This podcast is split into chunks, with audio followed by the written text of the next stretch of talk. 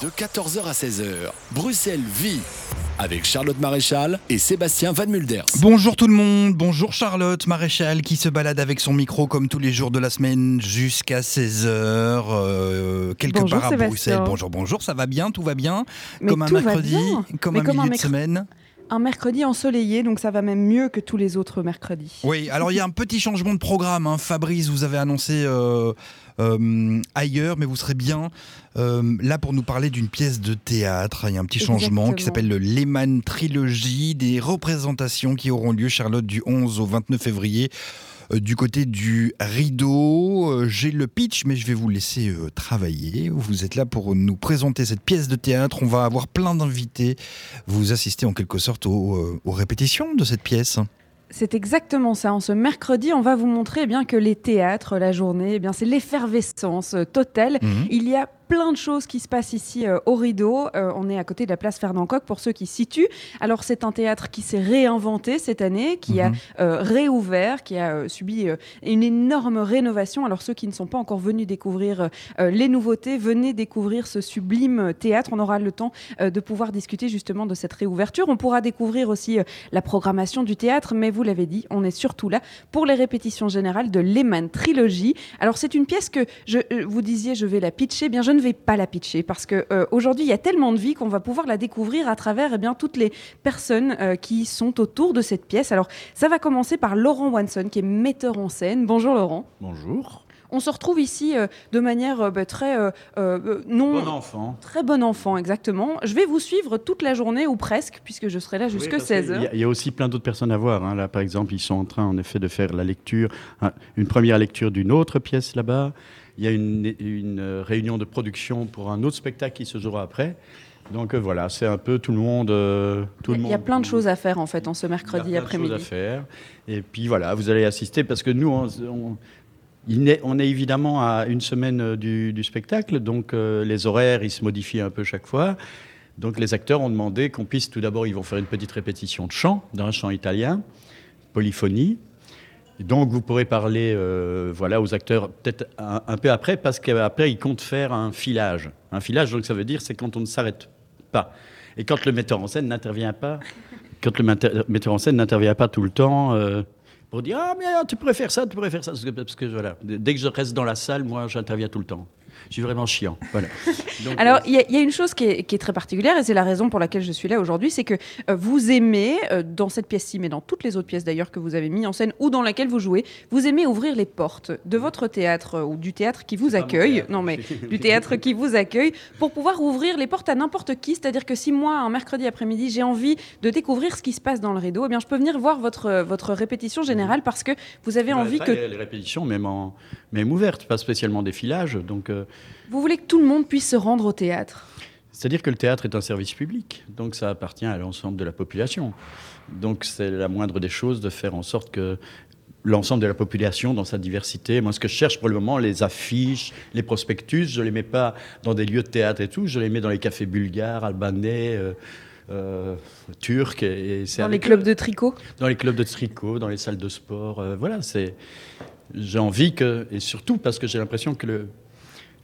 Qu'on est, euh, que la société de plus en plus, d'ailleurs avec les réseaux sociaux, est, de plus en plus cloisonnée. Les gens parlent entre eux, les gens de théâtre parlent entre eux, les gens, voilà. Et c'est pour ça que les gens n'ont pas vu les gilets jaunes arriver.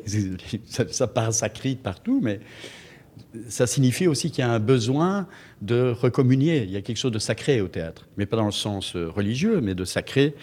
Ce que j'ai envie, c'est que mes spectacles, et celui-là, celui-là en est un, mais même sur la suite, soient des veillées, des endroits où les choses se partagent aussi avec le public. Dans le spectacle ici, évidemment, mais voilà, il y a des, plein de moments où le, où le public intervient, euh, on, le, fait intervenir dans le spectacle. Quoi. Il est acteur avec nous.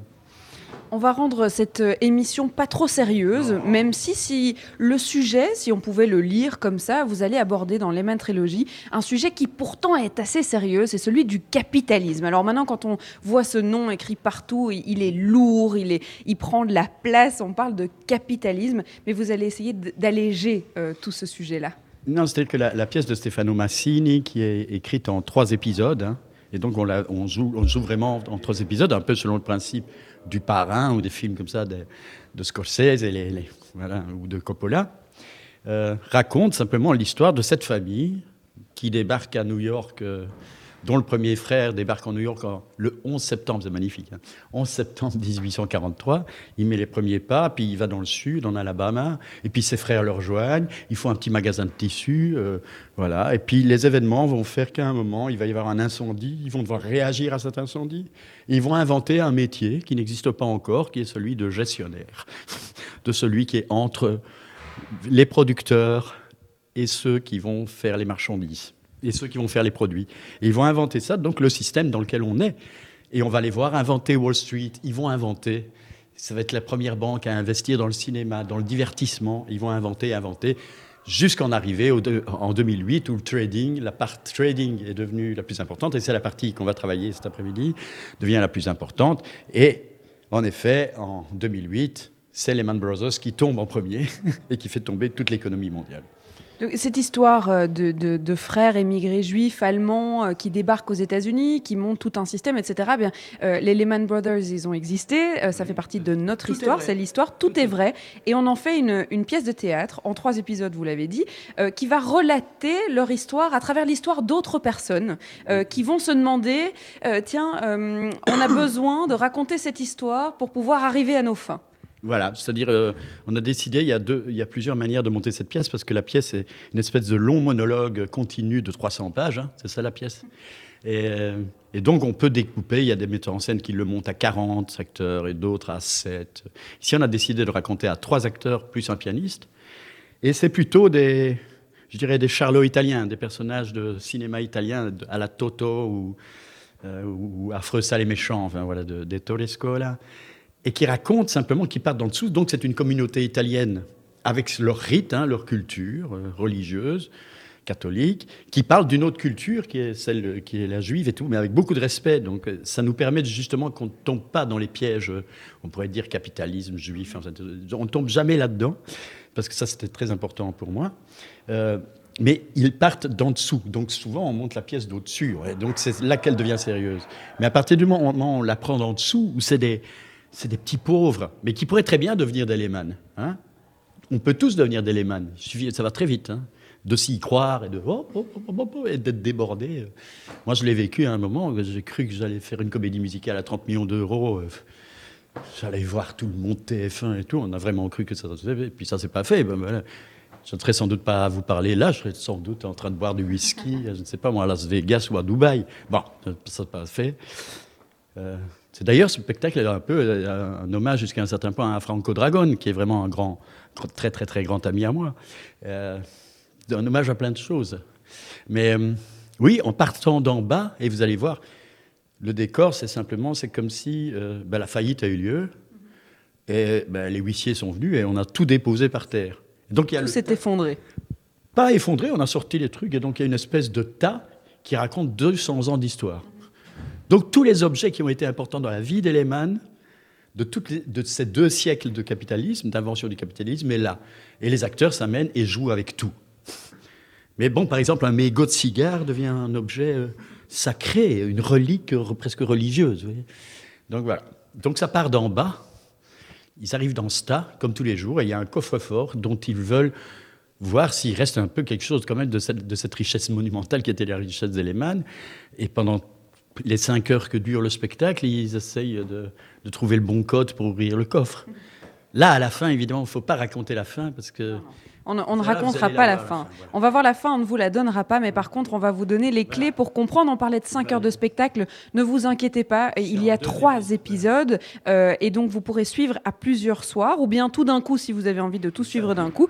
Ça se passera euh, au rideau. On va découvrir cette pièce euh, eh bien, pendant deux heures. On va découvrir les personnes qui ont travaillé sur cette pièce. On va aller dans la salle. On va pouvoir. vous entendiez des gens rire derrière nous. Eh bien, ils sont en lecture des prochaines pièces qu'on pourra présenter au rideau. On s'infiltrera aussi dans cette réunion-là. Pourquoi pas, Sébastien? Je pense que de la vie, en tout cas, on en a trouvé ici au rideau cet après-midi. Infiltrez-vous, infiltrez-vous, c'est votre, c'est votre job jusqu'à 16h, Charlotte. La trilogie Lehman est une pièce en trois actes du dramaturge italien Stefano Massini. On en parle sur BX1 Plus dans Bruxelles Vie jusqu'à 16h. De 14h à 16h, Bruxelles Vie avec Charlotte Maréchal et Sébastien Van Mulder. Septembre 1844, euh, Henri Lehmann, émigré euh, juif allemand, pose le pied sur le sol américain. Septembre 2008, la banque d'investissement Lehman Brothers fait faillite, entraînant les bourses mondiales dans sa chute. Lehman Trilogy, c'est la pièce de théâtre euh, que qu'on l'on vous présente cet après-midi euh, sur euh, BX1+, jusqu'à 16h. Vous êtes au théâtre Le Rideau. Je rappelle que la pièce sera jouée à partir du 11 février. Vous assistez cet après-midi aux répétitions et il sera notamment question de chant. Exactement, je suis euh, sur la scène là pour l'instant, euh, entourée du décor. Alors euh, on vous parlait de ce décor euh, de, de, de- d'effondrement, les huissiers qui viennent chercher l'entièreté des biens des Lehman Brothers. Eh bien on est dans un, comme dans un grenier, on rentre dans l'univers des Brothers. On était avec Laurent Wanson qui est le metteur en scène de cette pièce. Et Laurent, vous étiez sur le point de nous présenter un peu Je toute voulais vous l'équipe. présenter Fabien Fiorini, qui est vraiment mon complice de travail depuis une quoi? Depuis combien? Deux générations, non 10 ans, non Je sais pas. 10 ans, 15 ans. 10, 12 ans. Ça passe vite. On a commencé, c'était la première fois, c'était sur Faust, un Faust. Oui. Donc c'était en 2008, je crois. Six, 2000, huit. 2000, oui, 2007, quelque chose comme ça.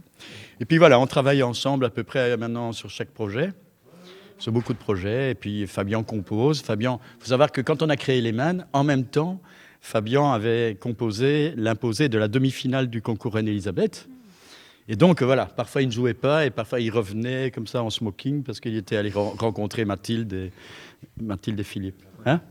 Oui, j'allais manger au palais, évidemment. T'allais manger au palais? Oui. Tous- Tous les jours. Non, on a été. C'est l'invitation, c'est la, la- la tradition. Ils invitent toutes les équipes euh, du concours et les jurys aussi. C'est Et vrai. alors tu dis, t'expliquerais comment, toi, tu vois, ce qu'on fait, nous, notre manière de travailler? Parce que moi, sinon, je le dis trop souvent, et c'est parfois bien qu'ils le disent.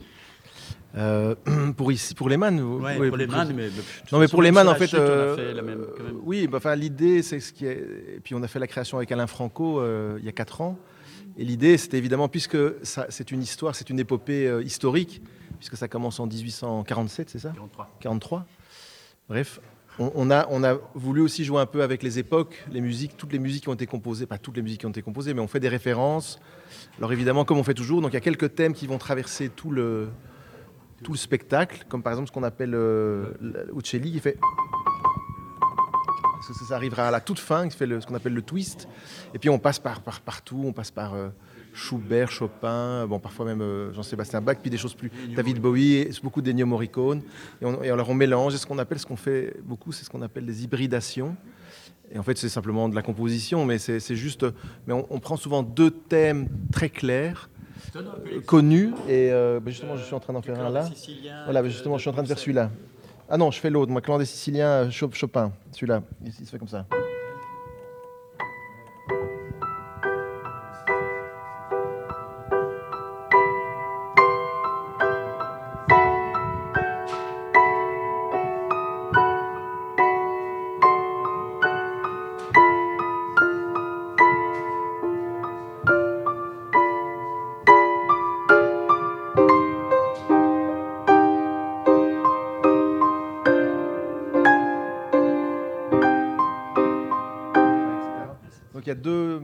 Il y a celui- celui-là qui est très connu, qui, fait, qui vient d'ici.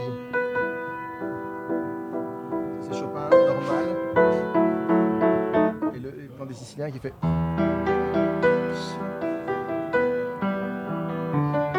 Etc.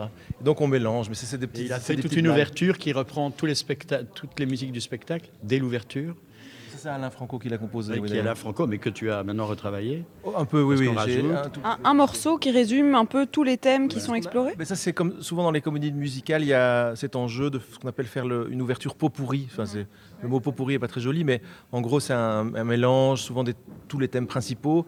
Et disons que lui aussi, il a été plus loin parce qu'il a repris des, voilà, l'hymne américain, euh, même des choses qu'on n'utilise pas, euh, Gershwin. euh, Gershwin, New York, New York, on passe partout.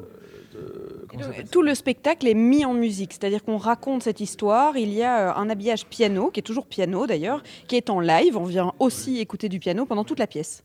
C'est ça, il y, a, il y a- il y a pas mal de piano et surtout ce qu'on a fait, parce qu'entre-temps, évidemment, nous on a travaillé sur d'autres spectacles, notamment on avait monté La Chute au Théâtre des Martyrs, et là on avait travaillé sur un, travail rapport piano-texte beaucoup plus ciselé.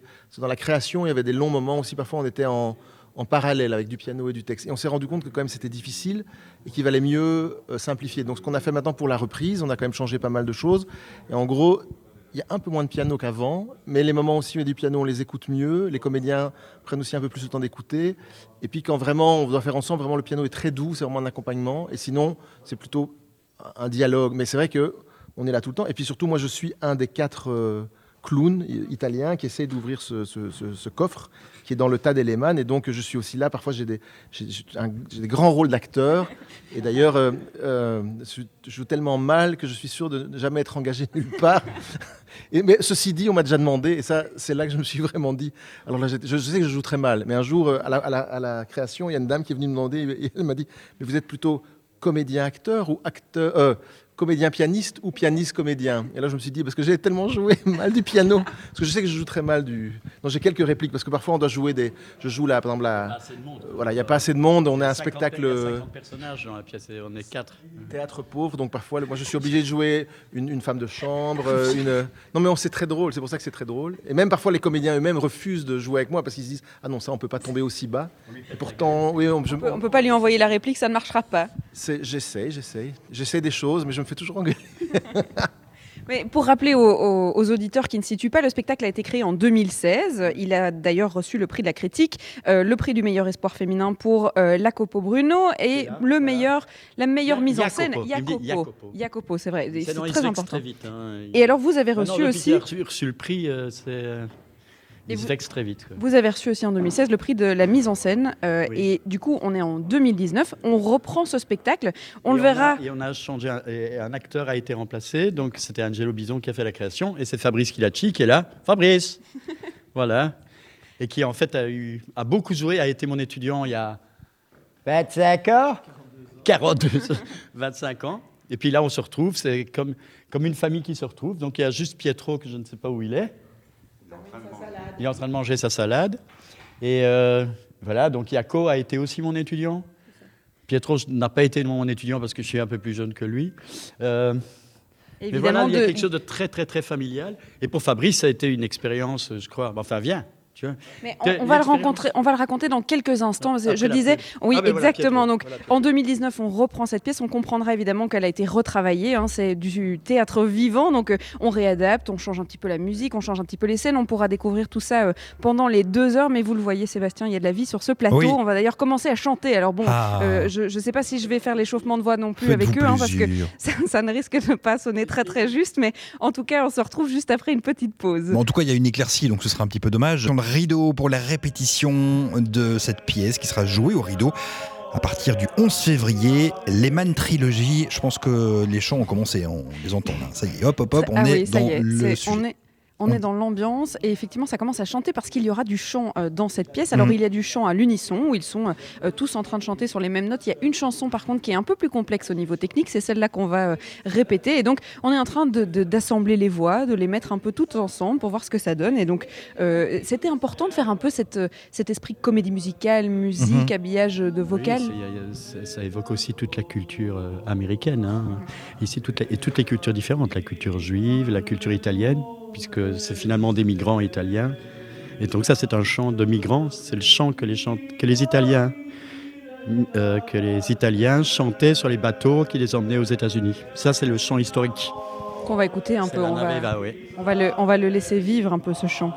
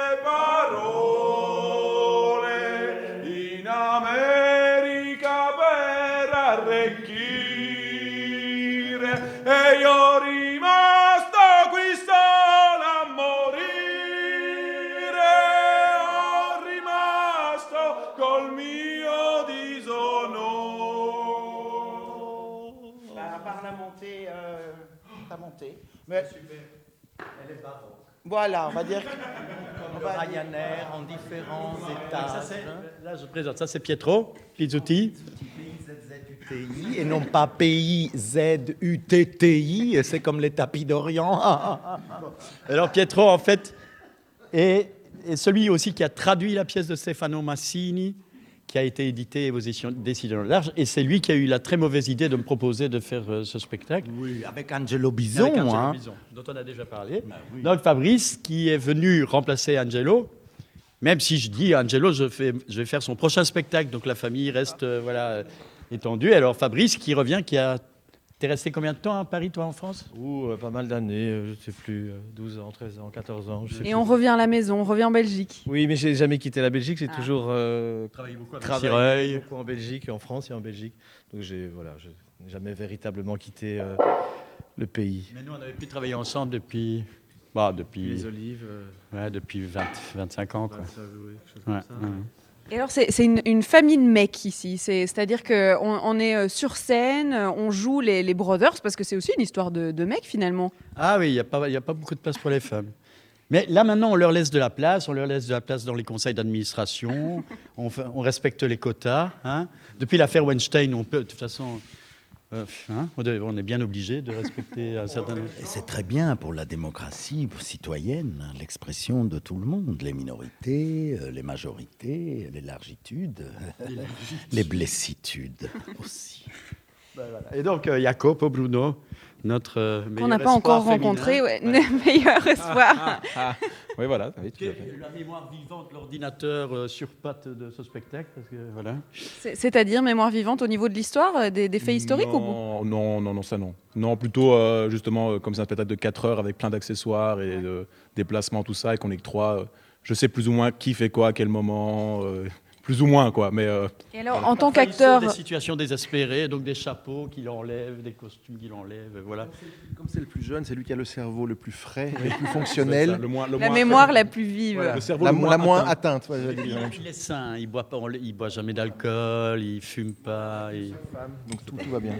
Et, et en tant que, que comédien, en tant qu'acteur, une pièce de 4 heures, parce qu'il faut le répéter quand même pour les auditeurs qui prennent en cours de route, euh, ça se passe en. C'est une trilogie, la trilogie euh, Lehman, et donc ça se passe en plusieurs épisodes. Alors, soit on vient voir euh, le mardi euh, le premier épisode et le jeudi le deuxième et troisième épisode. Mercredi. Ah, le mercredi, oui, c'est ça. Et troisième. puis Et jeudi, sinon, le premier. samedi, on vient voir les trois épisodes d'un coup avec une intégrale. Alors, 4 heures de jeu, euh, ça peut paraître euh, assez fou, challenge assez fou, parce que c'est comme un marathon, il faut se rappeler de tout, euh, il faut tenir le rythme, parce que c'est- très sportif, très intense. Alors, comment est-ce qu'on se prépare à tout ça? Comme un marathon, c'est-à-dire qu'on dort la veille, on fait pas trop les, les foufous avant. on, on respecte vraiment ça? Faut le- bah, il faudrait le respecter après. bon, Après, c'est moi l'ordinateur, comme ils disent. euh. Non, non, mais euh, en faisant des. Justement, entre les, entre les. Parce qu'il y a trois pièces, mais il y a des entractes Ouais. entre les trois. Et euh, du coup, euh, on se repose vraiment à ce moment-là, on reprend un peu d'énergie. euh. Pendant le spectacle aussi, on calcule l'énergie un peu, comment on, on l'utilise. quoi. Comme un marathon, en fait. Si, il y a des moments où tu sais que tu te reposes. Là, j'ai. Là, j'ai. j'ai- j'ai quel- Là, il là, j'ai- m'avoue quelque chose. là, j'ai ça- quelques secondes de répit parce que c'est pas mon texte. limite- Souffle, suis- voilà. souffle, souffle, prépare-toi à la suite. Souffle. quoi. Bien. Enfin, c'est comme ça. Maintenant, il va se recevoir une note. Là, je vais lui faire une lettre à l'acteur. euh. De toute façon, si j'ai bien compris, aujourd'hui, le metteur en scène n'a plus le droit euh, de, de- Il de peut pas- rajouter ou modifier les Pendant les choses. filages, ils préfèrent que je ne sois pas là. Enfin, non, les filages de jeu réellement. Mais là, ce qu'ils vont faire, voilà, ils préfèrent parce que sinon, j'ai tendance à intervenir tout le temps et à vouloir changer encore les choses. Et là, ils disent à un moment, pour pouvoir se remettre à changer les choses ou à couper des choses, il faut quand même qu'on ait des choses solides. Et parfois, je suis un peu fou, quoi. Je- donc, euh, j'ai des surgissements d'idées comme ça, un peu. Enfin, je suis comme ça, je ne sais pas. je ne sais- Donc, je- il vaut mieux que je sois dehors. Voilà. D'accord. Bon, et c'est c'est déjà l'heure de le mettre dehors ou bien Voilà. il a encore le droit? Oui, ils attendent ça. Regardez ça. les- à le mettre dehors là, donc euh, si vous ne sortez pas vous, nous on le sort. D'accord, eh ben, je, je m'en occupe alors, je, Voilà. je le Bon, mets voilà, dehors bien gentiment Bon, et puis on là. va vous laisser travailler surtout parce que euh, c'est le filage de la troisième épisode, Ouais, donc c'est la, la plus courte des parties, ça Ouais. dure une heure. Vous allez faire de A à Z l'entièreté et puis on se retrouve juste après, je suppose. Parfait. J'aurai le droit de venir Tout voir quelques bouts juste pour Oui, faire oui, oui, entendre. évidemment. Rentrer, sortir, Oui, quand vous voulez. Voilà le, programme Sébastien, c'est donc que tu ne fais pas la fin. Vous n'enregistrez pas la fin. évidemment je n'enregistrerai pas la fin, mais j'aurai le droit, euh, comme on l'a dit, hein, c'est dans la philosophie, on peut rentrer dans la salle un peu quand on veut. J'aurai le droit de venir vous faire écouter euh, une, un petit épisode de, cette, euh, troisième, de ce troisième épisode de la trilogie. Comme ça, vous vous rendez bien compte de l'atmosphère de la pièce. Mais je pense, avec ce qu'on a déjà discuté et les personnalités qu'on a rencontrées, que vous vous, vous, vous, vous- vous sentez un petit peu l'atmosphère. hein. Oui, On- et l'énergie on aussi. se rend hein. compte, et l'énergie, incroyable. exactement. Ça donne déjà envie, franchement, d'y être au théâtre Le Rideau le 11 hein, pour aller les, les applaudir. Euh, Follow Me, c'est Le Loup sur BX1 et on vous retrouve juste après ça. Sur BX1 ⁇ De 14h à 16h, Bruxelles vit. Vous écoutez Bruxelles Vie. Charlotte, vous nous parlez d'une pièce de théâtre qui aura lieu au théâtre Le Rideau à partir du 11 février. On rappelle le titre de la pièce. Et puis, qu'est-ce qui nous attend dans la suite des- de cette émission? Parce qu'on va refaire une pause là dans quelques secondes. On va refaire une pause. Alors, euh, Lehman Trilogy, c'est donc la pièce qu'on pourra découvrir. Alors, ça se passe euh, eh bien, un peu à toutes les époques, puisque ça commence en septembre 1844, quand euh, les frères Lehman, émigrés juifs allemands, eh bien, mettent le pied sur le sol américain. En septembre 2008, on connaît la, la- la fin de cette histoire. Eh bien, c'est la banque d'investissement euh, Lehman Brothers qui fait faillite et qui entraîne toutes les bourses mondiales dans sa chute. Alors, on raconte cette histoire-là à travers d'autres histoires. On se plonge dans une fratrie qui, pour le coup, est italienne et qui racontera cette histoire, Lehman, à travers la leur. Euh, et donc, euh, on va croiser toutes ces histoires. Ça se passe en trois épisodes. Donc, euh, vous devez venir soit plusieurs fois au rideau, soit de venir toute l'après-midi samedi. Il y a des pauses, évidemment, ne vous inquiétez pas. Alors, on parlait de la vie qui se passe dans un théâtre. Ici, on est une semaine avant la première. On a donc les répétitions. Ils sont en filage, comme on dit en théâtre. Donc, ils répètent l'entièreté de l'épisode. Mais il y a aussi plein d'autres choses qui s'organisent à côté. Il y a notamment euh, des, une, une pièce euh, qui sera bientôt jouée à la fin de la saison qui s'appelle Préparatif. Euh, et ils sont en train de découvrir leur décor qu'ils auront en fin de saison ici au rideau. Et donc, on va pouvoir aller capter ces attentions, ces, ces, ces- ces premières impressions et puis le travail qui va se dérouler aussi tout au long. Et puis, alors, il y a aussi une, une séance de lecture. Ah oui, c'est Laurent qui est à côté de moi. hein, donc, Oui. on ne prendra pas trop de temps. Et puis, il y a une euh, lecture qui est en train de se passer pour euh, connaître ou en tout cas décider les prochains textes textes pardon, qui seront adaptés et qui seront joués ici euh, en pièces de théâtre au rideau. Enfin bref, un programme bien rempli, C'est Sébastien. la suite des festivités dans cette émission. On s'écoute euh, côté musique, eh bien May et Common Love. Après ceci, bel après-midi. De 14h à 16h, Bruxelles vit sur BX1 Charlotte, on parle de cette euh, pièce de théâtre qui euh, sera jouée pour la première fois le 11 février, dans, quelques jours, et qui s'appelle Lehman Trilogy. Vous avez la chance d'être sur le plateau entouré de comédiens et vous assistez euh, au filage hein, cet après-midi. Presque, presque, je, je les laisse pour l'instant euh, répéter. On pourra entendre d'ailleurs euh, une partie du filage, mais évidemment, le but est quand même qu'ils travaillent. On est à une semaine de la première, donc il va falloir euh, bosser, et c'est ce qu'ils sont en train de faire. Alors, je suis toujours avec Laurent Manson, qui est le metteur en scène, parce que lui, on l'a mis dehors, hein, parce que euh, il faut arrêter de pinailler sur les détails, et, maintenant, la, mise en scène est faite. Alors, ils, ont plutôt envie de travailler sans lui pour l'instant, et donc il m'emmène partout dans le rideau. Je me balade d'une pièce à l'autre, et là, pour le coup, on est, on va pouvoir rentrer dans une réunion euh, de préparatifs d'une pièce qui s'appelle Préparatif et qui commencera euh, ici au Rideau le 21 avril. Alors, euh, c'est le genre de réunion qui se passe en journée au théâtre, c'est les coulisses hein, du théâtre véritablement.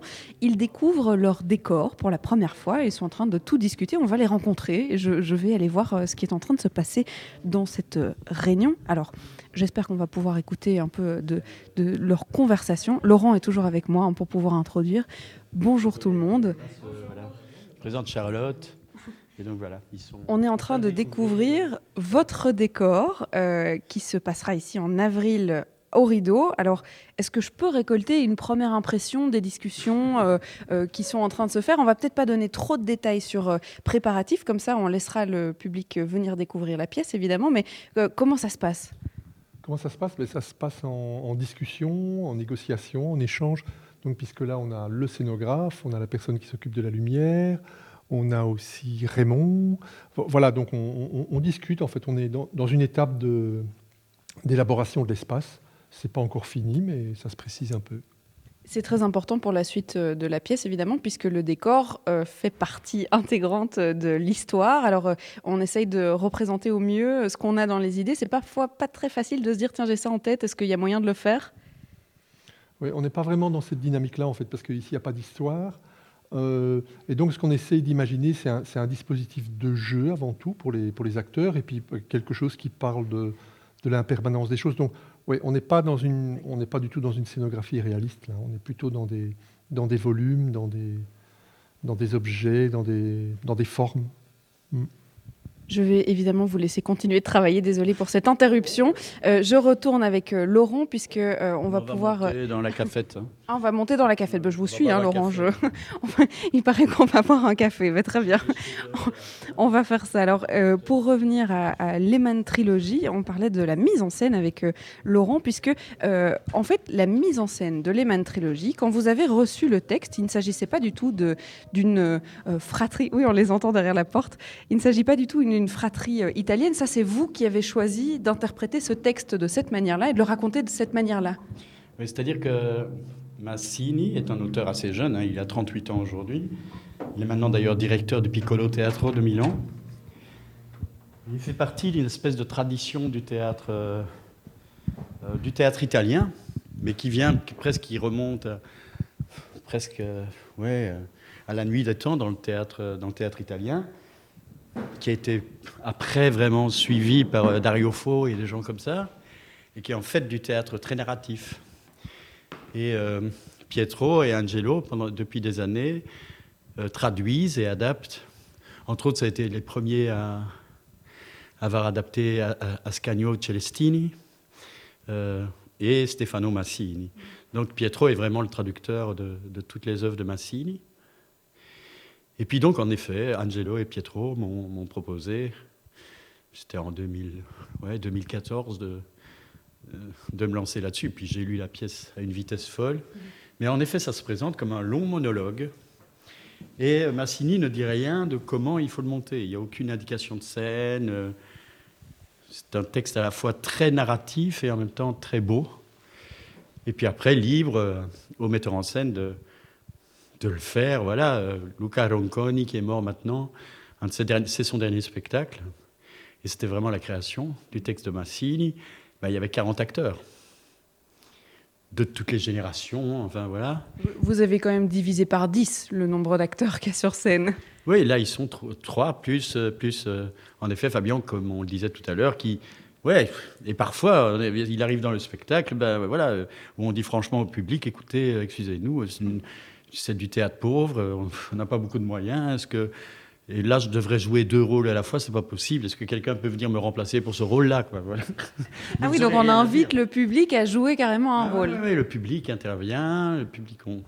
et on essaye de le piéger un peu parce que on les amène pour faire des conseils d'administration. C'est très important que voilà. Donc les gens viennent, ils pensent voilà, ça, leur fait plaisir d'être en plus sur scène et puis ils se rendent compte en fait qu'ils inventent la bombe atomique, qu'ils sont en train de financer eux-mêmes la bombe atomique. Donc voilà, on les on s'amuse et, je crois que à la création et j'espère que ce sera de nouveau ici. Moi, j'ai rarement entendu une salle autant rire euh, et à la fois des moments d'émotion euh, profonde. C'est un, drôle d'objet, quoi. On ne sait jamais. C'est tr- très déséquilibrant, même pour moi, metteur en scène, même de le voir chaque jour. on ne sait jamais sur quel pied danser. Si on passe du rire aux larmes, euh, à la bouffonnerie la plus totale et à des moments de, vraie tragédie.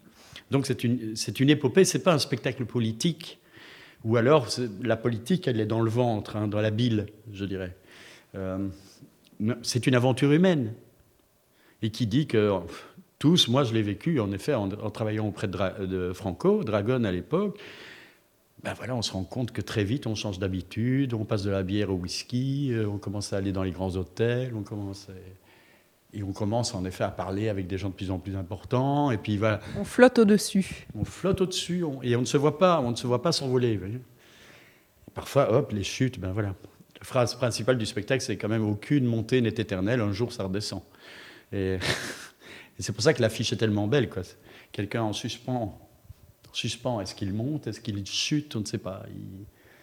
Il- et- Alors, on donc va... pour moi la, la dimension humaine, familiale, c'est vraiment ça qui est privilégié dans le spectacle. C'est pour ça que c'est important d'avoir une communauté qui parle d'une autre communauté, que c'est cette, euh, cette poésie et cette tendresse-là, parce qu'il y a une tendresse, ils sont en conflit tout le temps, parce que voilà, moi ce que j'ai cherché dans le découpage, c'est justement découper pour qu'il y ait du conflit. Au théâtre, il n'y a pas de théâtre s'il n'y a pas de conflit, s'il n'y a pas quelqu'un qui n'est pas d'accord avec l'autre. Sinon, euh, ça devient chiant. Et, donc, ce qu'on fait, c'est que j'ai cherché les endroits dans le texte. Et parfois, c'est très, très découpé. Donc, pour apprendre, c'était terrible parce que c'est parfois des tout petits bouts de phrases comme ça qui sont découpés pour eux. Donc, c'est du jonglage, quoi. C'est du jonglage aussi avec le texte. C'est du jonglage avec tout, quoi. hein. Euh, Parfois, il y, a des, il y a des scènes qui sont presque de la prestidigitation. Tu ne comprends pas comment un objet vient. Tu ne comprends pas. Moi-même. hein, Est-ce qu'on a besoin de tout comprendre? Ah ben c'est, bien le sens du capitalisme, hein, c'est qu'il nous donne l'impression que c'est de la prestidigitation, alors que c'est pas de la prestidigitation, c'est, c'est bien des inventions humaines qui ont été inventées par des hommes à des moments précis, euh, pour des raisons qui étaient bonnes ou mauvaises, des raisons personnelles qui étaient bonnes ou mauvaises, et qui amènent à un moment à ce que il lance une machine qu'il ne contrôle même plus. Et le problème du capitalisme aujourd'hui, c'est qu'en effet, c'est des machines qui sont en train de décider du mouvement des, capitaux à la microseconde. Et c'est pas assez rapide, les microsecondes. On divise encore les microsecondes en microsecondes. Et, là, il y a des centaines de milliards qui circulent euh, là au-dessus de nos têtes. euh, C'est-à-dire que ce, que- ce que raconte d'assez fort la pièce, c'est. Il commence dans le coton. Le coton, c'est de la matière. Les, Lehman Brothers. hein. Lehman Brothers. Enfin, il commence dans le tissu, et puis après, hop, il commence à, en effet, s'occuper de coton. Puis après, il s'occupe de café, puis de charbon, puis de chemin de fer. Et puis, ils avancent, en effet, à faire du cinéma et des choses comme ça, à se lancer dans plein de choses, entre autres. Et ça, c'est vraiment une pièce, c'est quand même très étonnant. On dit que c'est une pièce sur le capitalisme. En fait, c'est plus une pièce sur la social-démocratie. Dans le sens où comment... euh, Comment, en 29, hein, quand il y a eu le gros crash boursier en 29, Les Lehman s'en sortent. les Lehman sont les seuls à s'en sortir. Mais parce que eux, les Lehman, n'aident aucune autre banque. Ils les laissent tous, Goldman Sachs, ils les laissent tous tomber, ils les laissent tous crouler. Et ce qui s'est passé en 2008, c'est que Goldman Sachs s'est vengé euh, et l'État, et, et en fait, l'État a sauvé Lehman en 29. Et là, l'État n'a pas voulu sauver euh, Lehman. En 2008, euh, l'État a effectivement dit on va vous prendre comme exemple, on ne peut pas sauver toutes les banques et donc on vous laisse vous écrouler. Mais ici, Dexia, c'est quoi? Dexia a été, euh, Dexia a été sauvé par l'État. Ici en Belgique, effectivement, de- en 2008. Donc c'est c'est une même situation. Donc euh, voilà, et en même temps, voilà, on sait que le déficit de la Grèce, c'est Goldman Sachs qui l'a. Tout, l'argent qui a été mis par la communauté européenne pour sauver la Grèce, c'était de l'argent qu'on remboursait à Goldman Sachs.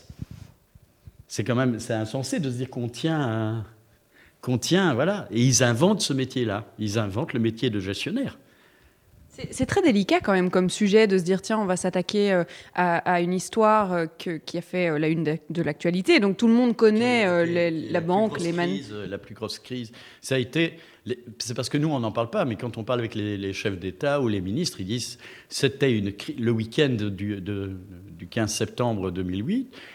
il- C'était une catastrophe générale. hein. Toute l'économie mondiale s'effondrait. Ils- ont perdu je pense ne- chômeurs et ils ont perdu 95% je pense de quotas euh, en, en bourse en une nuit entre le 12 et le 13. Mais donc, euh, voilà, toute l'économie s'effondre. Et là, je, sais, pour en avoir parlé avec pas mal de gens, que mon frère travaille dans le milieu, dans le milieu banquier, il me dit, ben, les mêmes erreurs se reproduisent, euh, ils sont repartis dans les mêmes choses, et, et on va retrouver à un moment... Et en même temps, un, un crash boursier, ça permet de nettoyer, en effet. On a nettoyé les Man Brothers, hop, et les grosses banques, genre Goldman Sachs et tout, peuvent se renforcer. Il y a quelque chose de vorace là-dedans. Alors, ce qui est fou, c'est qu'on aborde donc ce grand thème de- du capitalisme, mais on l'aborde bien. La social-démocratie, ils sont toujours, ils sont, euh, même si on se fout de la gueule de Trump et tout, euh, mais par exemple, c'est même, à la limite plus pointu sur Macron. Macron, pour moi, est vraiment l'expression même de, de l'avancée masquée du- de l'ultralibéralisme, de l'ubérisation, de l'individualisation, de sois ton propre petit patron, donc exploite-toi toi-même. Et, ça, c'est vraiment la social-démocratie. Donc c'est comment... euh, quand les Américains, c'est pas pour rien qu'ils ont investi dans le cinéma et tout à crever, mais par exemple, en effet, dans le, dans les- le plan Marshall, ça c'est pas raconté dans la pièce, mais dans le plan Marshall, euh, dans l'accord avec la Belgique, la Belgique était interdite de produire du cinéma. Pendant 20 ans, je crois. Ou 10 ans, je sais plus. Parce qu'ils voulaient envahir, en- envahir le marché, et en, envahissant le divertissement, ils envahissaient aussi la culture. Donc, quelque part, notre culture est devenue une culture américaine, de plus en plus. Mais ça, c'était voilà, ça faisait partie de ce qu'on a appelé le plan Marshall. C'était une forme de plan. C'est terrible à dire, je sais que c'était un plan d'invasion, d'invasion culturelle.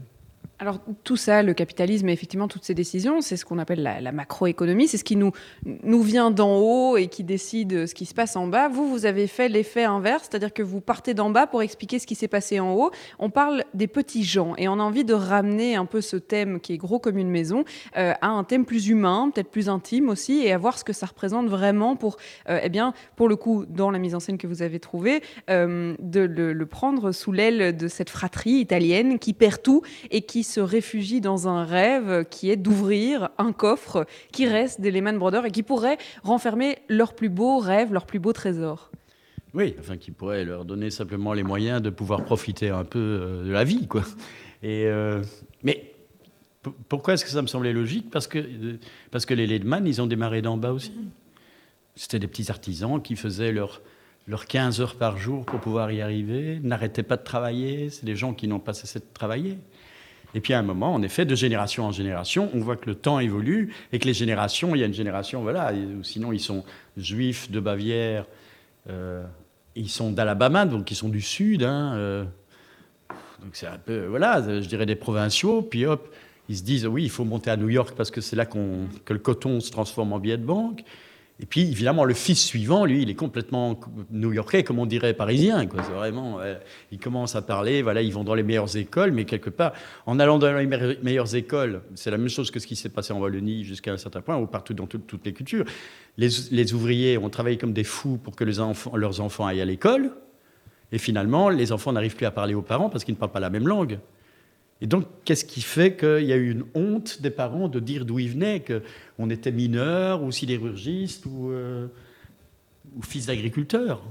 Alors je suis sûre que l'auditeur euh, euh, meurt d'envie de pouvoir découvrir un bout de cette pièce ou en tout cas des répétitions qui sont en train de se faire. Eh bien, euh, ça tombe bien, on va pouvoir vous faire écouter à la fois, euh, peut-être on arrivera à un morceau de musique, un morceau de piano, peut-être on arrivera en plein texte. Eh bien, on va vous faire découvrir tout ça pour vous donner une petite impression de l'atmosphère que vous pourrez découvrir durant la pièce, Sébastien. On parle d'une pièce de théâtre qui sera jouée au théâtre Le Rideau à partir du 11 février qui s'appelle Les Man Trilogy. Vous êtes accompagné, vous avez de la chance, Charlotte, par toute euh, la troupe, enfin tous les comédiens.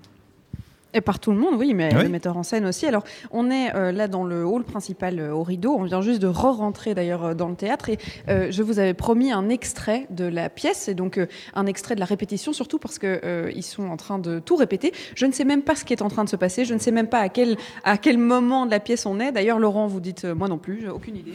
Ils sont en train de répéter le troisième épisode de cette trilogie. C'est donc la fin. À la fin Non, mais si c'est la fin, on ressort. Comme ça, on vous laissera la surprise. On, on, on court. à- Laurent, si c'est la fin, vous me prévenez et on fait demi-tour. hein. Euh, donc, on va vous laisser entendre ce qui est en train de se passer en filage et en répétition. Et on se retrouve eh bien, juste après Sébastien. Hop, je rentre dans la salle et on ne dérange plus personne. Ah oui, on n'est pas encore dans la salle en fait. c'est les coulisses euh, du théâtre. C'est parti. On va pouvoir entendre la pièce et un petit bout en tout cas de cette pièce. Hop, je me rapproche de la scène. Je me rapproche et c'est parti.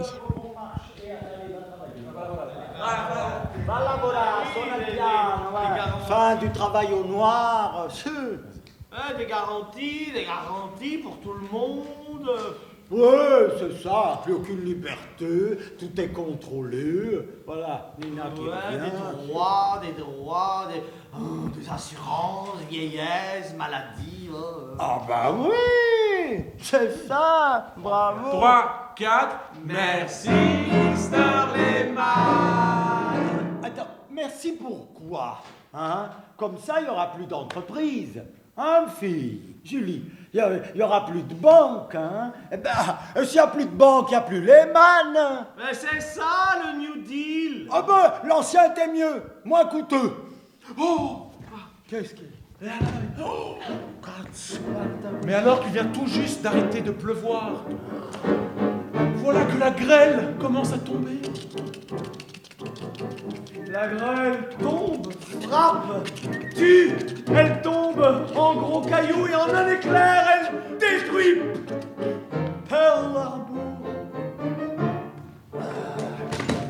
Apprendre à tuer Voilà ce qu'il faut les Lehman Brothers s'investira aussi dans la guerre.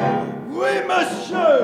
À commencer par les avions. Ainsi soit-il, des millions. Allez, aviation ultramarine Ainsi soit-il, des millions. Des chasseurs, des bombardiers. Ainsi soit-il, des millions. Ici, la haute technologie Ainsi soit-il, des millions. Des armes, des troupes, des chars d'assaut qui vont envoyer là-bas, très loin, en Europe, en Normandie, dans le Pacifique, contre les Japonais, contre les Allemands Si au lieu des avions, nous essayions avec une bombe atomique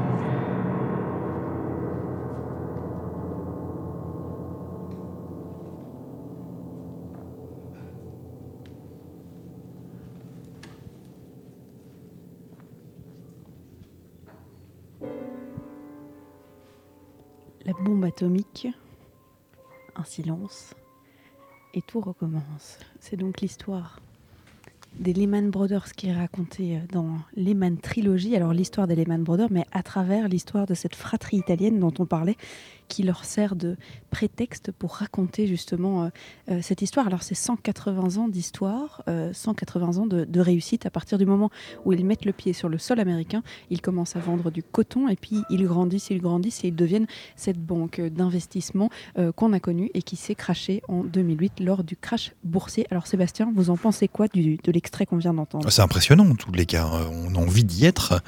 J'aimerais bien être avec vous hein, sur, le, sur le plateau. Est-ce qu'il y a les jeux de lumière euh, et tout et tout Est-ce qu'ils font comme tout si. est, tout est là. Ils sont, Tout est là, euh, ils ouais. sont en- habillés. euh, Ah oui. Le décor est bien présent. Alors pour vous décrire le décor, euh, il s'agit d'un amas Mhm. euh, de- d'objets symboliques dans la vie euh, des Lehman Brothers, mais aussi cet hangar qui a brûlé, qui est l'histoire de la fratrie italien, Mhm. euh, italienne, euh, qui est le prétexte de l'histoire. Et donc euh, on est dans un, un amas d'objets qui leur sert tout au long de la pièce Mhm. à expliquer cette histoire. Et donc, euh, c'est très très chargé.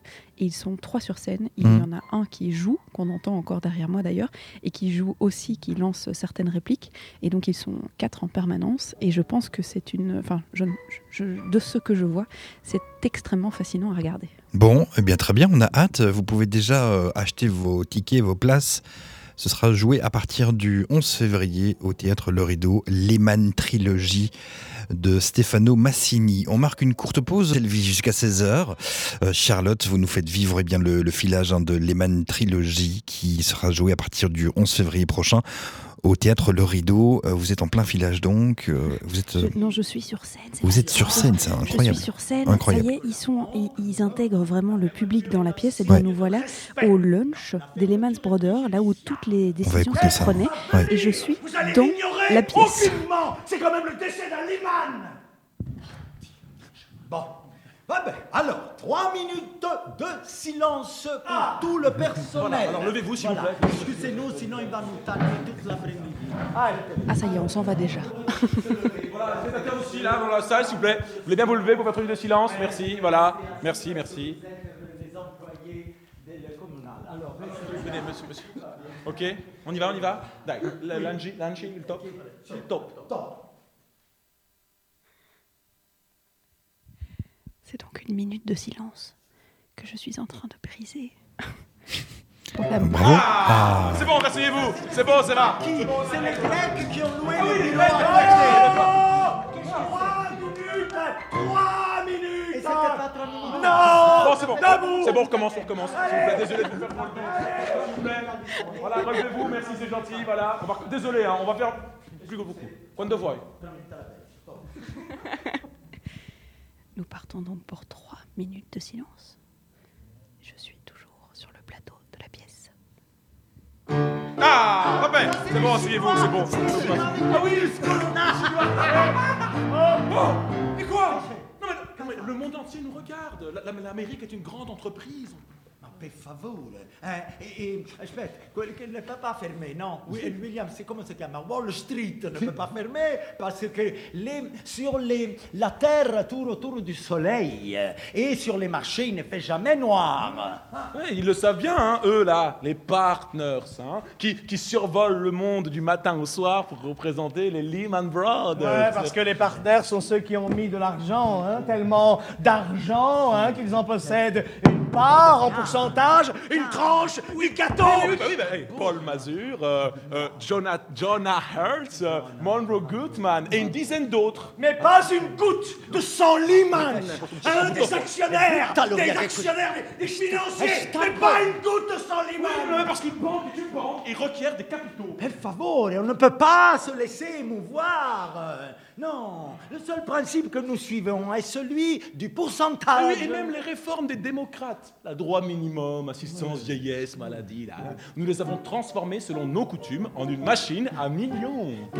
Si, tu- si, si, tu- si veux garantir ton futur en sécurité, Fonds de pension Lehman Brothers. et si tu veux garder le sourire en toutes circonstances, Euh, Compagnie d'assurance Lehman Brothers. et encore, Assurance maladie, couverture familiale. Allez. sur le sens du mot confiance. La confiance euh, repose sur l'entente et le partage de quelque chose d'important. Si j'ai confiance en quelqu'un, je suis en droit de croire qu'il partage. Non, je... attends, c'est pas ça. Reprenons. C'est ça, non, non, attends, j'ai raté le. Attends, je reprends du début. Si j'ai confiance, non. La confiance, je réfléchis sur le sens du mot confiance. La confiance repose sur l'entente et le partage de, de quelque chose d'important. Si j'ai confiance en Si quelqu'un. j'ai confiance en quelqu'un, j'accepte que ce quelqu'un partage euh, mon projet de bien-être et notre bataille pour l'atteindre, la bataille d'une vie dans laquelle chacun a peur de se retrouver seul. Eh bien, si j'ai confiance en quelqu'un, je suis en droit de croire qu'il est mon allié. Et de ce fait, euh, je ne doute pas un instant qu'il en soit autrement. Mais surtout, si j'ai confiance en quelqu'un, je cesse de me poser des questions à son sujet. Parce que l'être humain a besoin d'alliés, a besoin profond. Tout comme il a besoin de faire confiance à quelqu'un pour, J'ai donc été complètement intégrée dans la pièce, mais je me voilà au milieu de la scène, euh, représentant un partenaire d'Elemans Brothers lors d'un lunch euh, extrêmement important, puisque c'était un lunch où toutes les décisions se prenaient. Alors voilà, euh, c'est pour vous donner l'atmosphère de la pièce, c'est au même titre que l'émission, on va dire très très vivant, ça Ah oui. c'est sûr, et le public est intégré à la pièce, et ça c'est exceptionnel. Bah, les auditeurs aussi, hein, pour le coup, lors de ce filage, et ça, ça fait bien plaisir. On continue à en parler de, de cette pièce. Ce sera juste après une courte pause, Charlotte. De 14h à 16h, Bruxelles vit sur BX1 On parle d'une pièce de théâtre qui s'appelle Lehman Trilogy, euh, et qui sera jouée à partir du 11 février prochain. C'est dans quelques jours au théâtre Le Rideau de Bruxelles. On a pu assister carrément à des extraits. Charlotte était euh, au milieu des comédiens euh, sur le plateau, là carrément sur scène. Là, vous avez quitté euh, la scène puisque la fin euh, va être répétée. Et on- franchement, il ne faut pas la dévoiler évidemment aux auditeurs. Vous êtes euh, au sein de la liseuse. C'est le, le comité de lecture du théâtre Le, Le- Rideau. Euh, concrètement, il y a vraiment des textes qui sont lus et donc après choisis. Euh, C'est- exactement ça, ça. hein. Je vous avais promis de vous faire vivre les, les coulisses euh, ici du, de la répétition, mais aussi celles du rideau, puisque euh, en journée, on ne se doute pas de tout ce qui se passe dans un théâtre. Eh bien, il s'en passe hein, des choses à notre droite. Il y a donc une réunion pour la pièce préparatif. Ils sont en train de, de, de discuter de comment choisir le décor le plus approprié pour la pièce, mais aussi pour les comédiens. Donc tout ça est en discussion. Alors dans une autre pièce à ma gauche, il y a effectivement la liseuse, qui est donc le, le, le comité de lecture du rideau. Ils sont en train d'observer, de lire euh, certains textes, des textes qui prochainement seront euh, produits et mis en scène dans euh, l'espace ici du rideau. On a l'autorisation de rentrer, si ça c'est pas beau. On va pouvoir rencontrer Michael Delenoy, qui est donc le directeur du rideau ici de Bruxelles. On va rentrer dans cette réunion et puis on va voir comment ça se passe et surtout mais comment choisir? Alors le comité, il est fait avec des comédiens, des metteurs en scène et, le tout est de choisir la bonne pièce, celle qui va faire rêver le public. Me voilà à l'intérieur de la réunion. On va donc euh, écouter ce qui est en train de se passer. Alors je vois des livres, je vois du texte. Bonjour Michael Delanoy. Bonjour.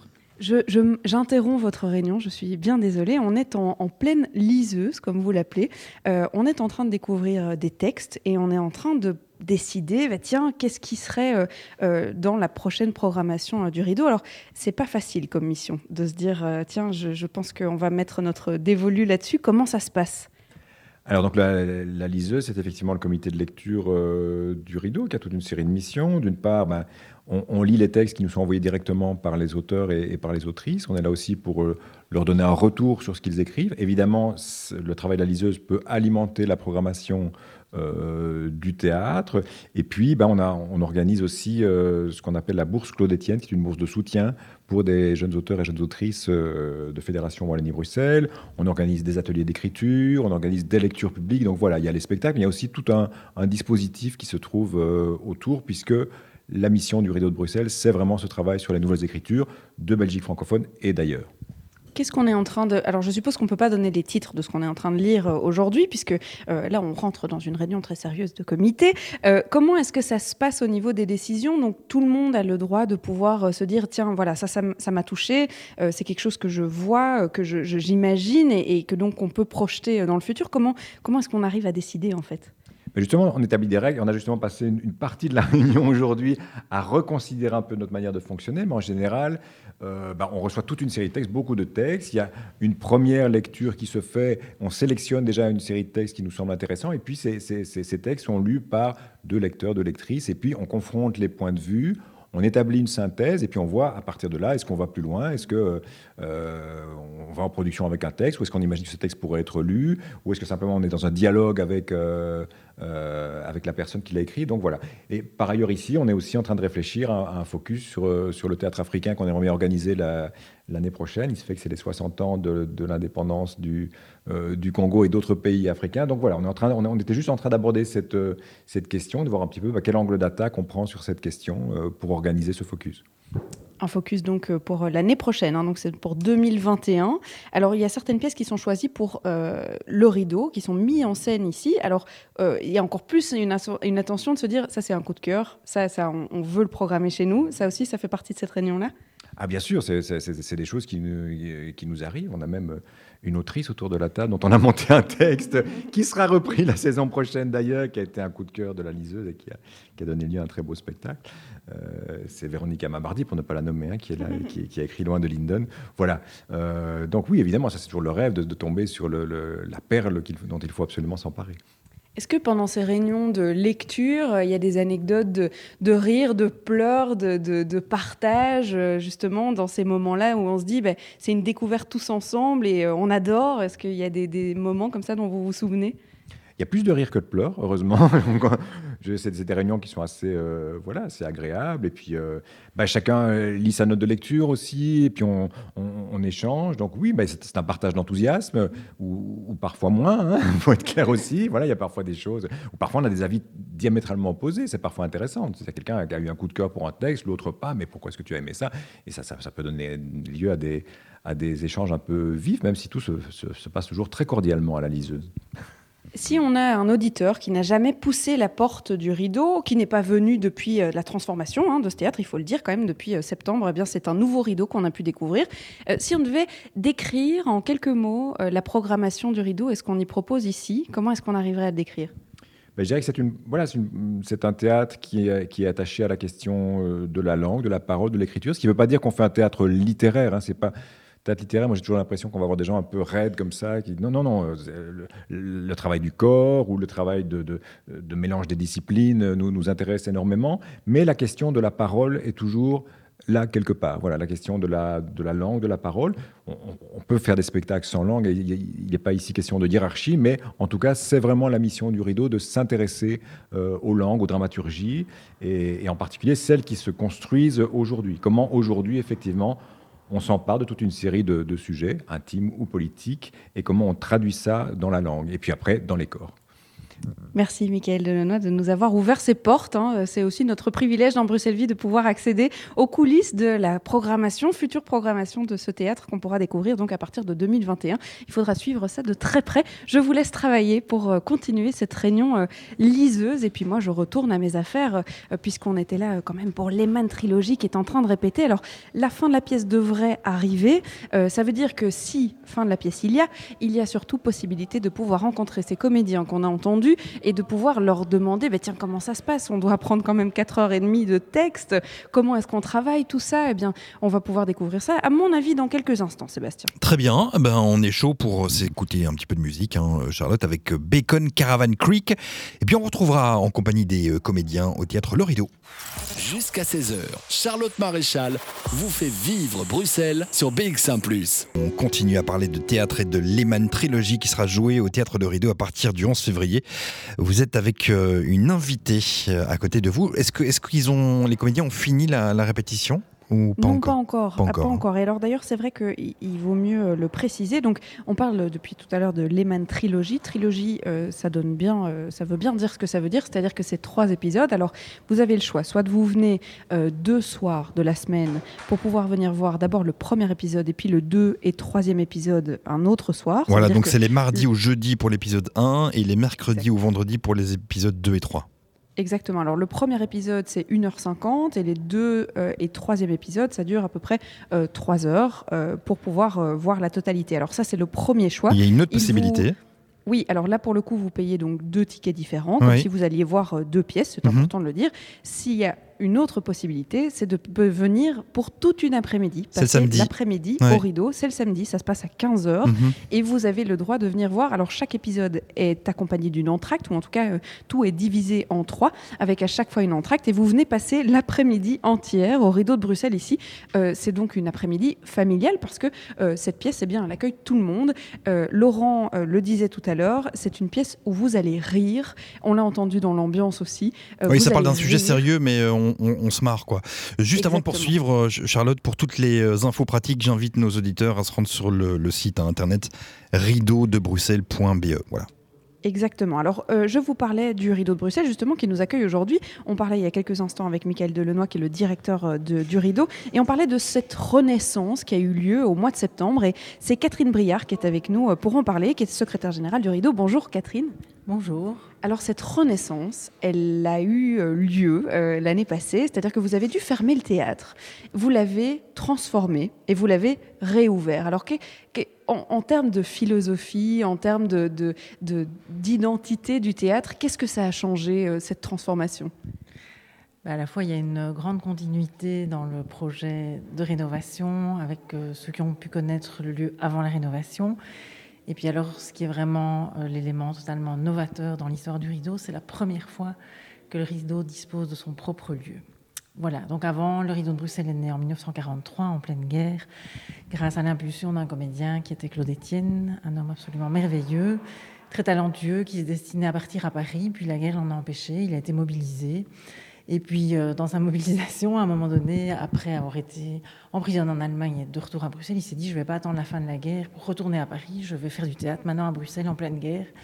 Une véritable utopie. Donc, il a joué trois représentations de la matrone d'Éphèse de Georges Sillon les 17, 18 et 19 mars 1943. Et donc la spécificité du rideau naissait à ce moment-là, à savoir que Georges Sillon était un jeune auteur belge. Donc aujourd'hui, Michael Delaunoy a continué dans cette veine de mettre en évidence les écritures d'aujourd'hui, contemporaines, et en particulier avec un grand amour pour les auteurs belges, francophones, mais parfois aussi flamands. Voilà. Alors concernant ce lieu, ben donc euh, on est dans une ancienne charbonnerie. La rue Goffard a été euh, construite ou est née au milieu du 19e siècle, et donc euh, il y avait pas mal de petits entrepreneurs qui disposaient d'ateliers euh, en arrière-maison. Et donc euh, ici, donc la grande salle se situe dans un grand atelier de la charbonnerie. Et euh, cette charbonnerie a aussi servi de, enfin, c'est aussi transformé à un moment donné en garage de vieilles voitures de collection américaine. Et puis elle est devenue un lieu de répétition et un lieu de théâtre au milieu des années 70 et plus précisément dans les années 80. Et donc on a eu Bernard Damien, qui était aussi un acteur et un metteur en scène du rideau avant, qui a fondé sa propre compagnie, le Théâtre du Grand Midi, et s'est donc installé ici euh, pendant plus d'une dizaine d'années et qui a donc fait vivre ce lieu, qui était un lieu fort sympathique. Et c'est sûr qu'il avait les moyens qu'il avait, c'est-à-dire que c'était un lieu sympathique, mais qui n'était pas complètement rénové comme il est aujourd'hui. Donc la spécificité du théâtre, c'est qu'on est en intérieur d'îlot et que donc cet intérieur d'îlot est bordé d'autres habitations. Et donc il y a des habitants pour lesquels on doit quand même avoir un certain respect alors que les activités du soir euh, au théâtre peuvent parfois générer euh, un enthousiasme des spectateurs mais également un enthousiasme des artistes euh, à l'issue du, du spectacle quand ils ont bu un bon verre au bar après ben, ils partent dans les rues. Voilà. Donc l'idée des architectes euh, qui ont donc euh, organisé la rénovation ici c'est à la fois une rénovation à la fois une reconstruction de certaines choses mais donc le principe du théâtre c'était une cour intérieure qui était bordée de toute une série de bâtiments. Donc on a, euh, comme vous pourrez le voir quand vous viendrez au théâtre du Rideau de Bruxelles, donc on a la grande salle à gauche et puis tout au fond de l'îlot, on a une maison qui est à la fois le bar, qui est surmontée au premier étage d'un foyer d'artistes et qui est aussi notre euh, cuisine de tous les midis. Et puis dans le toit de cette maison, on a les loges et sur la droite, on a une maison qui était avant les anciennes écuries pour les chevaux de la charbonnerie et avec deux étages qui sont aujourd'hui nos bureaux. Et donc euh, l'idée, ben voilà, c'était de trouver une circulation possible entre tous ces bâtiments et en même temps le fait de pouvoir vraiment isoler euh, le théâtre euh, de cet îlot. Donc l'idée, c'était que la lumière aussi puisse entrer partout dans cette maison. Et donc le motif central, j'y arrive enfin, c'est le patio. Un patio donc euh, de plus petite taille peut-être que ne l'était la cour, mais donc quatre faces vitrées, ce qui donne à la, à la salle la possibilité aussi d'être éclairée en lumière naturelle, ce qui est quand même un grand confort pour les artistes. Donc là, aujourd'hui, on est dans un moment de répétition, et donc on a occulté la salle complètement avec de très beaux petits volets de bois qu'on peut remonter très aisément. Voilà. Et donc il y a cet aspect naturel aussi euh, du patio qui a été agencé avec des petits arbres, des fougères et des petites plantes fleuries à certaines saisons et un, sol de gravier euh, un petit peu beige doré qui est très, très agréable avec la lumière, vu que la lumière en été vraiment baigne euh, tout ce patio et illumine le théâtre. J'ai l'impression que le- le- l'espace euh, du théâtre du rideau est un peu à, l'image de la philosophie de suivre les auteurs belges. Euh, ça représente un peu le surréalisme belge, des pièces euh, un peu dans tous les sens. C'est un vrai labyrinthe, mais est-ce qu'il y a un théâtre au monde qui n'est pas un vrai labyrinthe de coulisses et de passages secrets? Ben, C'est un peu comme ça au rideau, avec la lumière en plus, ce qui est un luxe dans un théâtre. Ben, ce qui est intéressant, c'est que on a quand même vraiment besoin de lumière du jour pour vivre, euh, voilà. Euh, donc, ce qui est aussi intéressant, c'est qu'ils ont créé vraiment plein d'ouvertures lumineuses. Donc, on a ici au niveau de la billetterie, on a aussi tout un espace lumineux dans le toit qui n'existait pas avant. Au niveau du bar, on a aussi voulu créer un sentiment de possibilité d'aération ou d'entrée de lumière. Donc, on a un puits de lumière qui a été créé et qui donne vraiment à certaines saisons une percée lumineuse et le soir évidemment on joue avec des éclairages euh, pour donner cette impression aussi que le bar n'est pas complètement clos mais qui donne sur les espaces du théâtre. Pour voir euh, cette lumière euh, de jour, il faudra venir voir euh, les mains trilogie euh, le samedi, puisque vous aurez l'occasion pour le coup de voir la lumière du jour. Pour ceux qui veulent voir juste les fenêtres occultées et donc dans le noir, ça se passera du coup tous les autres jours de la semaine pour venir voir les épisodes de les mains trilogie. Merci Catherine Briard d'avoir de nous avoir identifié à nos auditeurs qui ne voient pas hein, d'ailleurs euh, tout ce qu'on voit nous aujourd'hui, de pouvoir nous montrer ou nous expliquer euh, l'idée architecturale derrière cette transformation euh, du rideau. Sébastien, je vous propose de faire une petite pause. Je pense que la pièce est sur la fin et que donc on est aux commentaires ou en tout cas à mon avis au, au débriefing. Mhm. Ça serait pas mal de pouvoir entendre quelques commentaires, quelques débriefings justement qui sont en train de se passer là dans les coulisses. C'est dans quelques minutes après un artiste exceptionnel qui s'appelle Bai Camara et qu'on aime beaucoup sur BX1+. On s'écoute Can't Wait Here Too Long. Après ceci. De 14h à 16h, Bruxelles vit sur BX1 ⁇ Merci beaucoup d'être à l'écoute de Bruxelles Vie jusqu'à 16h. On va terminer cette émission qui est passée euh, fort vite. Euh, on a parlé de Lehman Trilogy qui euh, se jouera au théâtre Le Rideau à partir du 11 février. Le filage est terminé. Donc vous êtes à côté de- des, des comédiens, euh, Charlotte, c'est ça hein Il reste C'est- C'est le moment du débrief. là. Ouais. Oui, c'est exactement ça. C'est le moment du débrief. Donc le filage du troisième épisode vient de se passer. J'ai même été spoilée de la fin de la pièce. Ça y est, je, je, je sais comment ça finit. Évidemment, je ne vous le raconterai pas, sinon vous n'aurez pas envie de venir et ça serait bien dommage. Alors je viens à côté de l'assistant metteur en scène. Comment ça s'est passé cet après-midi Mais très bien. Très bien. Ils sont prêts Ils sont prêts. Ils sont contents ou parce que ça discute bien là Non, mais ça discute toujours bien, mais oui, ils sont contents. Je pense qu'ils sont contents. Il disait Laurent euh, en début d'émission que c'était comme travailler avec une grande famille. C'est un peu comme ça l'ambiance. euh, c'est tout le monde euh, copain copain et on se connaît bien et depuis longtemps. Sur ce spectacle, euh, oui, particulièrement. C'est pas toujours le cas, mais sur ce spectacle, euh, oui, fort. C'est vraiment une famille, en tout cas une belle équipe. Ils s'entendent tous très bien. Ça se ressent sur scène dans la pièce aussi. Certainement, tout se ressent. tout- comme ça se passe au- autour de la scène, ça se ressent sur la scène, toujours. Alors il faut savoir que la scène elle est un peu encombrée hein, pour ce spectacle-là puisque euh, c'est le but même de la, de la mise en scène, c'est de se dire tiens on est dans le, le tas des Lehman Brothers, on est dans leur, euh, leur vie, leur ascension et surtout leur chute. hein. Euh, et donc le décor il joue un énorme, un énorme rôle et ça n'a pas dû être très facile de trouver tous ces objets. Ben, en fait, ils, ils- ils ont fait carrément des castings d'objets. C'est-à-dire que donc, la, la- la personne qui s'occupait du décor amenait des objets et on passait les objets, on les mettait, enfin, ils les mettaient euh, l'un à côté de l'autre pour voir comment ça fonctionnait, si ça fonctionnait, les couleurs, le rapport au- à tout le reste. Donc c'était, oui, un casting d'objets. On fait aussi des castings d'objets. Et Ils, ils ont la même place presque que les, que les comédiens puisqu'ils racontent l'histoire euh, au fur et à mesure. Chaque objet raconte une anecdote euh, des Lehman Brothers. Chaque objet participe à raconter l'histoire, oui, tout à fait. Après, parfois, c'est des objets détournés, donc euh, tel objet ne veut pas dire telle chose, mais détourné, mais euh, globalement, ça raconte, oui, ça participe à raconter l'histoire, oui.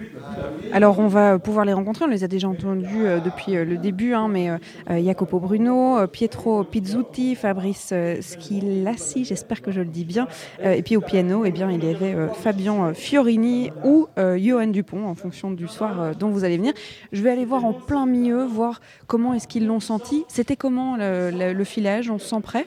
Oui, relativement. On a un remplacement d'Angelo Bison par Fabrice Schillacci qui se passe très très bien. hein. C'est pas évident. hein. C'est quatre heures de, de, travail. Non, on, est, on commence à jouer ensemble. On est dans le bon timing. Il n'y aura aucun souci.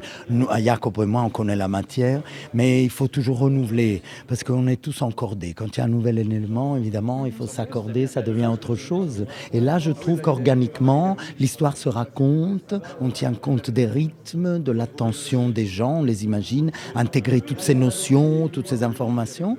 Et il faut respirer. Pour le moment, on est un petit peu dans, le, dans la nervosité d'arriver à, prouver qu'on y arrive. Et puis voilà, il faut relâcher maintenant. Faut relâcher.